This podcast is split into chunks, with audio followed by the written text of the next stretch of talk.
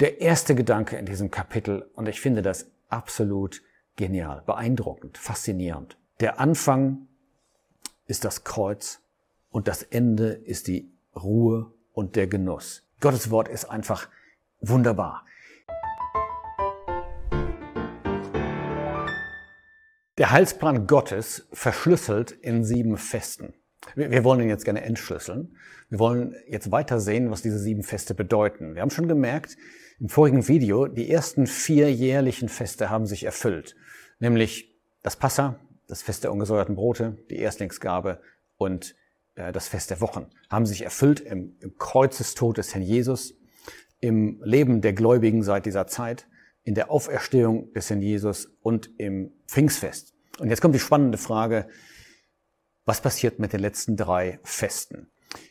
Es handelt sich um das Fest des Posaunenhals, dann zweitens den Versöhnungstag oder besser gesagt Sühnungstag und drittens um das Fest der Laubhütten. Und wir wollen uns diese drei Feste jetzt anschauen und die Frage stellen, gibt es da irgendwelche Schlüssel in dem Kapitel und im Neuen Testament, die uns helfen zu verstehen, ja, wie dieser Teil des Heilsplans Gottes zu verstehen ist. Also, erstens das Fest des Posaunenhals, 3. Mose 23, Vers 24, im siebten Monat, am ersten des Monats, soll euch Ruhe sein. Ein Gedächtnis des Posaunenhals. Was hat es auf sich mit diesen drei Festen? Es fällt auf, dass sie sehr dicht zusammenliegen. Wir haben gerade gelesen, das Fest des Posaunenhals am ersten des Monats. Dann folgte am zehnten des Monats der Sühnungstag und das Fest der Laubhütten am 15. desselben Monats. Es gab also eine lange Zeitspanne zwischen den ersten vier Festen und diesen drei Festen. Es fällt weiter auf, dass diese Zeitspanne, die dazwischen lag, nicht nur lang war, sondern auch variabel. Warum? Weil das Pfingstfest nicht auf einen festen, auf ein festes Datum fiel, sondern es hing davon ab, wann der, wann der erste Sabbat nach dem Passafest war. Und 50 Tage danach war ja das Pfingstfest. Und deshalb kann man nicht genau sagen, wie viele Tage es gab zwischen dem Pfingstfest und dem ersten des siebten Monats hier. Also eine lange Zeitspanne von variabler, nicht vorhersehbarer Dauer. Zweitens fällt auf, diese Feste lagen so nah beieinander und zwar alle im siebten Monat. Was hat es damit auf sich? Der siebte Monat, das muss man wissen, kann man heute überall nachlesen, das ist der erste Monat des alten Kalenders. Gott hatte den Kalender geändert, als er das Passafest eingesetzt hatte. Und hat er jetzt gesagt, das ist der erste Monat. Vorher war dieser siebte Monat der erste Monat gewesen. Es ist also sozusagen der Anfang des alten jüdischen Jahres, des alten Systems, des Systems, bevor das Passa gefeiert worden war, bevor wir können sagen, der Herr Jesus gekommen war. Und das gibt schon einen ersten Hinweis, was es auf sich hat mit diesen letzten drei Festen. Es geht um den Teil von Gottes Heilsplan, der das alte System betrifft, das Volk Israel und was mit der Erde passiert. Jetzt die drei Feste im Einzelnen. Das erste, was passiert, ist dieses Fest des Posaunenhals. Was soll das bedeuten? Wozu dient die Posaune? Gottes Wort gibt uns die Antwort. Und zwar lese ich mal einen Vers aus Jesaja 27. Da steht dieser Satz, und es wird geschehen, Vers 13, an jenem Tag, da wird in eine große Posaune gestoßen werden. Und jetzt kommt's. Was passiert, wenn in diese Posaune gestoßen wird? Und die Verlorenen im Land Assyrien und die Vertriebenen im Land Ägypten werden kommen und den Herrn anbeten auf dem heiligen Berg in Jerusalem. Das heißt, die Vertriebenen aus Assyrien, das ist der Norden, und aus Ägypten im Süden, werden zurückkehren nach Jerusalem und da Gott anbeten. Kurz gesagt, Gott sammelt sein Volk. Er stößt in die Posaune, ein Bild des Wortes Gottes. Man sammelt sich nach Jerusalem und interessant, dass dieses Fest heißt ein Gedächtnis des Posaunenhals. Es geht nicht so sehr um eine neue Mitteilung, sondern es geht darum, dass etwas ins Gedächtnis gerufen wird, was verschüttet war. Und genau das wird passieren. Es werden Menschen zuerst aus dem Volk Israel zum Glauben kommen an Gott. Was passiert dann in dem zweiten Fest? Das zweite Fest findet statt am zehnten Tag des siebten Monats, Vers 27. Es ist der Versöhnungstag oder Sühnungstag.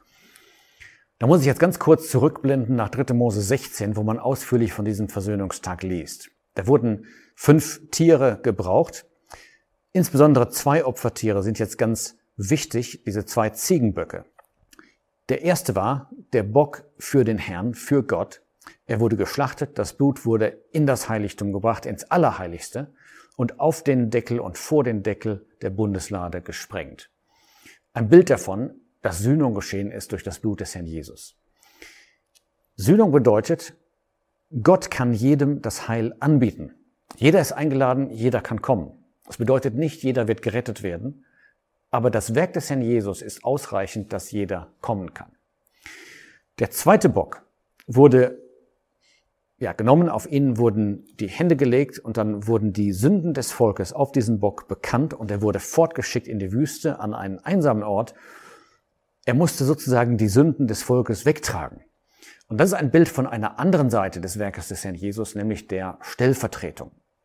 Und Stellvertretung bedeutet, der Herr Jesus hat unsere Sünden, damit meine ich die Gläubigen, getragen am Kreuz. Er hat an unserer Stelle gestanden, er war unser Stellvertreter. Das sind die beiden großen Seiten dieses Sühnungstages. Und was jetzt passiert hier, was Gott hier vorhersagt, ist, dass das Volk nicht nur gesammelt wird, Stichwort Posaunenhall, sondern dass es dazu kommt, zu tun, was hier steht. Das gehörte nämlich auch zum Sühnungstag. Da steht dieser Ausdruck, sich zu kasteien. Das bedeutet, sich zu demütigen, seine Sündenschuld anzuerkennen und zu sagen, ja, dieses Opfer war notwendig für mich, für uns. Das heißt, solche aus seinem Volk werden dahin kommen, einzusehen, dass sie sich versündigt haben, dass sie Vergebung, dass sie Sühnung brauchen.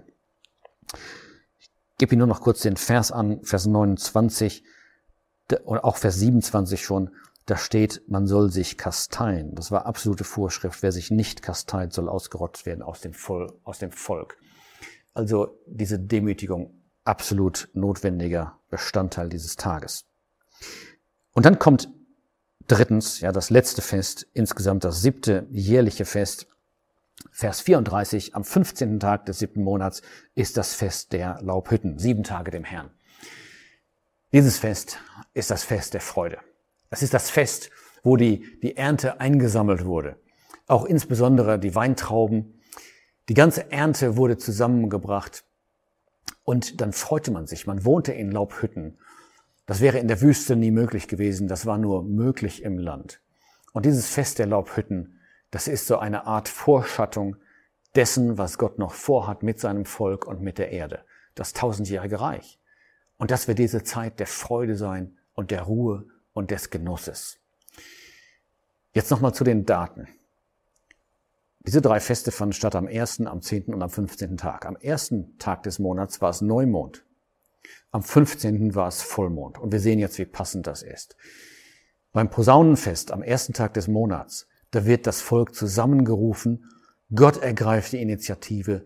Gott ähm, bewirkt sozusagen, dass es ein neues Zeugnis gibt. Das ist dieses schöne Bild der Neumond. Dann wächst der Mond. Am zehnten Tag wird der Sühnungstag gefeiert.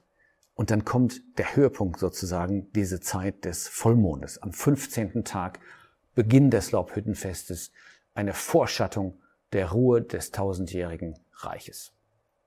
Übrigens haben diese Feste auch eine praktische Bedeutung für Christen. Das darf man als Anwendung ähm, sollte man durchaus sehen. Es kann sein, dass in meinem Leben als Christen irgendetwas vorfällt, so dass mein Zeugnis nicht gesehen wird. Und ich brauche ein festes Posaunenhals. Gerade das Gedächtnis des Posaunenhals. Das heißt, die Posaune des Wortes Gottes bringt mir ins Gedächtnis, was ich eigentlich schon wusste, aber was in Vergessenheit geraten ist. Ja, Gott zeigt mir, dass ich irgendwo falsch liege.